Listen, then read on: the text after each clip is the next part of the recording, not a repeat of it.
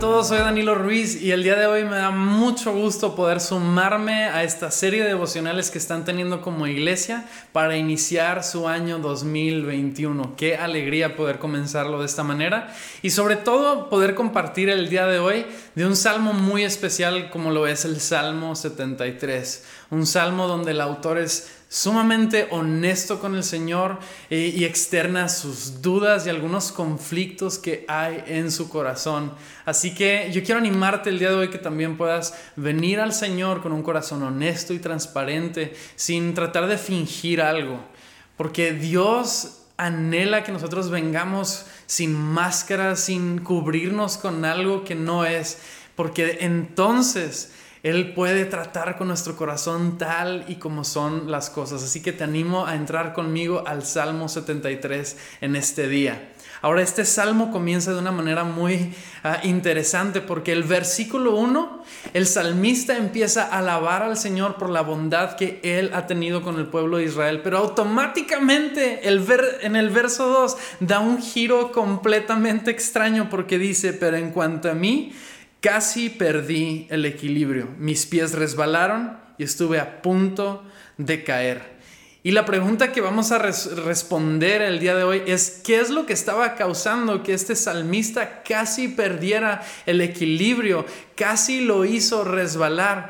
Y la respuesta la vemos en el verso siguiente, porque dice, porque envidiaba a los orgullosos cuando los veía prosperar a pesar de su maldad. Y cheque lo que dice, pareciera que viven sin problemas no tienen el cuerpo tan sano y fuerte, no tienen dificultades como otras personas, no están llenos de problemas como los demás, lucen su orgullo como un collar de piedras preciosas. Y aquí vemos la clave de por qué el salmista estuvo a punto de resbalar, aunque esto es solamente una parte del resbalo. Este hombre comenzó a ver a las personas que no amaban a Dios, que no consideraban al reino de los cielos en sus caminos y decía, ¿por qué ellos prosperan? Es más, ¿por qué si yo sigo las ordenanzas, la ley de Dios en mi corazón? ¿Por qué yo no prospero como estas personas? ¿Por qué si yo amo al Señor no me va tan bien como a ellos que ni siquiera lo consideran? Es más, que hasta dicen, Dios no existe. Versos después vemos que estas personas de las cuales el salmista está hablando se jactaban de que lograban muchas cosas sin siquiera considerar el reino de los cielos. Y no sé tú, pero yo sí he llegado en momentos a hacerme preguntas como estas, hacerme preguntas como, Dios, ¿por qué me guardo todo el tiempo mi mente, mi corazón, mis palabras, mis ojos, mis acciones? Si hay personas que ni siquiera les importa esto a lo cual yo le doy tanta importancia y les va sumamente bien. ¿Que no es esto algo injusto? Y aquí vemos la lucha del autor con esto. Es más, nos dice que personas alrededor que también eran fieles al Señor empezaban a dudar de Dios a causa de las palabras y la arrogancia de estos hombres que eran sumamente malvados. Y vean la parte que completa este, eh, esta pérdida de equilibrio que casi ah, tiene el autor de los salmos. Dice el verso 13, empieza él a hacer preguntas al Señor. Dice, ¿conservé puro mi corazón en vano? ¿Me mantuve en inocencia sin ninguna razón? Dice el verso 14, en todo el día no consigo más que problemas, cada mañana me trae dolor. Y esto es donde el salmista está realmente expresando, estuve a punto de caer al hacerme estas preguntas. Y más que el hacérmelas, el creer que realmente todo mi esfuerzo había sido en vano. Y vamos a ver la respuesta de Dios ante esto. Dice el verso 16, traté de entender por qué los malvados prosperan, pero qué tarea tan difícil. Y la cúspide de toda esta enseñanza está en el verso 17 donde leemos, entonces entré en tu santuario, oh Dios, y por fin entendí el destino de los perversos. Sabes, el salmista dice una palabra al principio de este salmo muy importante. Dice, pareciera que en todo lo que hacen estas personas les va bien. Y sabes, las cosas no siempre son como parecen. Las, las, apariencias son una cosa, pero no nos hablan realmente de lo que está sucediendo en, en el interior. Y aquí en el verso 17 vemos lo más importante de todo, que a pesar de que las personas, estas personas malvadas, prosperaban en todo lo que era externo, aquí vemos una diferencia, y es que el salmista podía entrar a la presencia de Dios. Y eso es lo más importante que podemos tú y yo tener.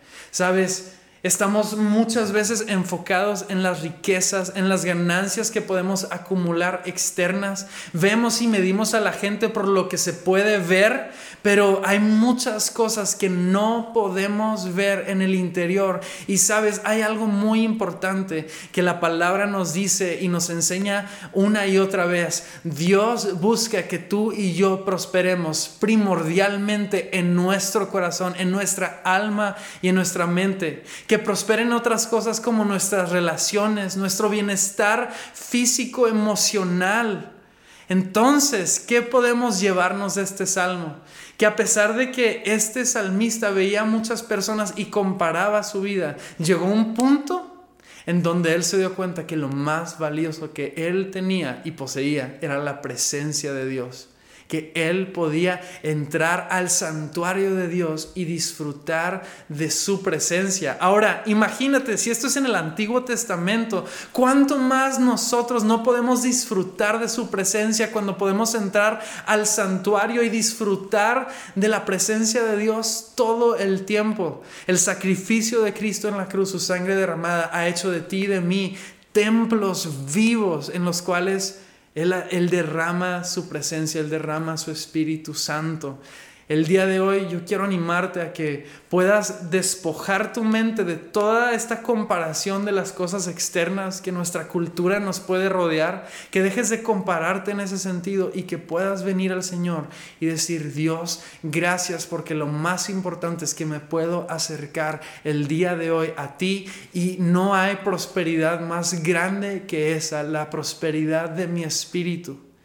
Me encanta cómo termina el Salmo 73 y te lo quiero leer. Porque el autor reconoce en el verso 22 diciendo, fui tan necio e ignorante, debo haberte parecido un animal sin entendimiento, dice. Pero el verso 23, en el verso 23 leemos, sin embargo, todavía te pertenezco, me tomas de la mano derecha, me guías con tu consejo y me conduces a un destino glorioso. ¿A quién tengo en el cielo sino a ti? Te deseo más que cualquier cosa en la tierra. Puede fallarme la salud y debilitarse mi espíritu, pero Dios sigue siendo la fuerza de mi corazón. Él es mío para siempre. El tesoro más grande que tú y yo podemos tener no es algo que se puede tocar, no es algo que podemos ver, es algo que está en el cielo y que tú y yo podemos disfrutar también desde el día de hoy por medio del Espíritu Santo. Así que yo te animo que terminando este video puedas tomarte un tiempo para leer de nuevo este salmo con unos ojos nuevos, con un corazón abierto y que puedas también externar a Dios tus conflictos, tus dudas, pero no solamente para que queden ahí, sino para que al entrar a la presencia de Dios, estas dudas y estos conflictos encuentren su resolución en Cristo Jesús, que sepas que lo más valioso que tienes es a Él. Yo espero que este mensaje te bendiga mucho y te mando un fuerte abrazo a donde quiera que te encuentres ahorita esperando que Dios te bendiga mucho y que esta sea una palabra que quede en tu corazón para el resto del año.